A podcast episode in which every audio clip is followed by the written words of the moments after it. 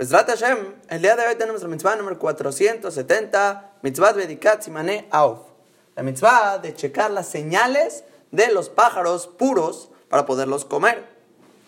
Que aunque realmente si pensamos bien, está un poco contradictoria esta mitzvah con la Torah misma. La Torah, lo único que escribe aquí, por ejemplo, el pasú que trae el Jinuch de Barim Yudalev Yudalev, Kol Tzipor Teorah Togelu. Todo pájaro puro comerán. Y realmente no nos da ninguna señal cuáles son los pájaros puros. El único lugar donde la Torah realmente nos menciona cuáles son los pájaros puros es en Baikra, Yudalev, que ahí trae una lista de 24 pájaros que son impuros. No se pueden comer porque son impuros. Pero no es de que hay una señal en sí en los pájaros, los cuales podemos checar que nos diga la Torá, por ejemplo, los peces que tengan escamas y aletas, o los animales que tengan pezuñas abiertas, que sean rumiantes. No existe esa señal realmente. Pero aún así, el que está escribiendo que la mitzvah es checar las señales del pájaro para ver si es puro o no. Ah, estamos preguntando nosotros, no hay una señal de la Torah que nos diga si es puro o no. Muy fácil. La respuesta es, checa cuáles son los impuros, los 24 que te dijo la Torah de Bayikra, y si no son de ellos, está permitido. Y así se checan los pájaros si son puros o no son puros. Que no sean de los 24 impuros, eso es la señal de que son puros de la Torah. Ahora la Gamara en Julin, dice que es Galui Beyadu Alibnem Sheamar, allá Olam, sabido y revelado delante de Boreolam, Sheofoteorim merubim aratemim. Los pájaros puros son mucho más de los pájaros impuros que existen en el mundo. Le fija para atemeim. Por lo tanto, él dijo particularmente cuáles son los impuros, todos los demás son kosher. Ahora, y aunque esta sería la regla de la Torah, es todo lo que la Torah nos menciona acerca de esto, hay un problema muy grande. No somos expertos cuáles son los 24 prohibidos. Y todos sabemos una regla muy grande, Safek de Oraita lejumra. Cuando tienes una duda de alguna prohibición de la Torah, siempre vamos a ser estrictos, no la puedes traspasar. Entonces saldría que todo pájaro que tenemos dudas si es de los 24 o no, porque no somos expertos en los 24, entonces está prohibido, a no ser que compruebes que no es uno de los 24. Por ejemplo, si es una mesorá, que por ejemplo el pollo es una mesorá, que siempre de generación en generación sabemos que el pollo, la gallina, todos estos pájaros son kosher porque se va diciendo de generación en generación y no nos confundimos con otros pájaros.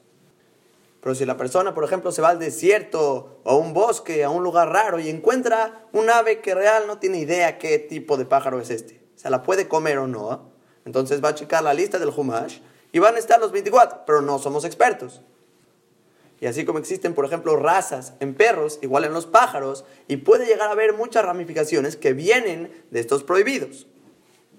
Entonces, la manera de checar, ya lógicamente, Hazal nos dice en las Gemarot, en Masajet Hulin, Nuntet Amudalev, las diferentes reglas, cómo checar realmente si va a ser kosher o no, ya una vez sabiendo cuáles son los 24 que no son kosher. Entonces, primera regla de oro, Gemaraen Hulin, Nuntet Amudalev, que todo pájaro que sea dorés no se puede. Seguro que es, tamé va a ser impuro, no se puede un dorés. ¿Qué significa un pájaro que es dorés? Tres explicaciones. El Rambán dice que clava las uñas a otros animales. Entonces, todo el que clave uñas a otro animal se prohíbe. Rashi dice que lo eleva a otro animal en el aire con sus garras. También ese va a estar prohibido. Y Rabenutam dice que se lo come cuando sigue vivo a otro animal también ese va a estar prohibido, eso va a ser Dores. Entonces fuiste al desierto, al bosque, encontraste un pájaro raro, primero checa, clava las uñas o eleva a otros animales con sus garras, se lo come cuando está vivo, cualquiera de estas, seguro que no se puede comer. Ahora, por otro lado, hay otras tres condiciones que si es que las llega a tener el pájaro, estás seguro, ya estás del otro lado, seguro que es puro ya está ahora, es kasher, se puede comer. ¿Cuáles son? Dedo extra. Si tiene un dedo extra, ese es uno. Después que tenga una tráquea amplia para que pueda guardar ahí la comida. Y por último, que en su sistema digestivo en la panza tenga cierto aparato para destruir y moler la comida dentro del pájaro. Si tiene estas tres, puedes asegurarte, es kasher, se puede comer. ¿Qué pasa si no las tiene? O tiene algunas de estas tres. Ahí no es seguro, no es seguro. Hay que checar según la mesorá, según lo que se ha entregado en Clar Israel, cuáles son kosher, cuáles no son kosher. Pero no, no puedes comprobar todavía, habría que meterse a más detalles.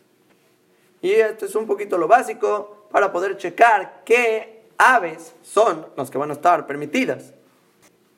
Ahora, y nada más para acabar, he sabido el motivo que escribe el Hinu sobre los alimentos prohibidos en varias mitzvot, que escribe que todo alimento que la Torah prohibió en comer, significa que hay un daño que le va a hacer a la persona, ya sea un daño físico como espiritual. Muchos animales te dañan espiritual y físicamente.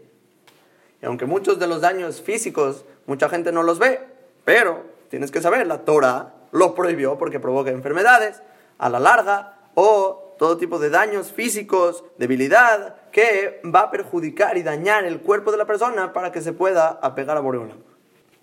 Entonces, obviamente, no habría que mencionar que toda persona se tiene que cuidar. Tema de kashrut es muy importante, te bloquea la neshama de apegarte a Boreolam y por lo tanto es muy propicio cuidarse, checar los pájaros que comemos, todos los alimentos y animales que comemos, todo el tema de kashrut, todos los alimentos que está prohibido comer, ya sea porque lo cocinó el goy, por carne y leche, porque no tiene supervisión, todo eso hay que fortalecer en el tema de kashrut para tener neshamot teorot, un cuerpo sano y fuerte para servir a Kadosh Baruj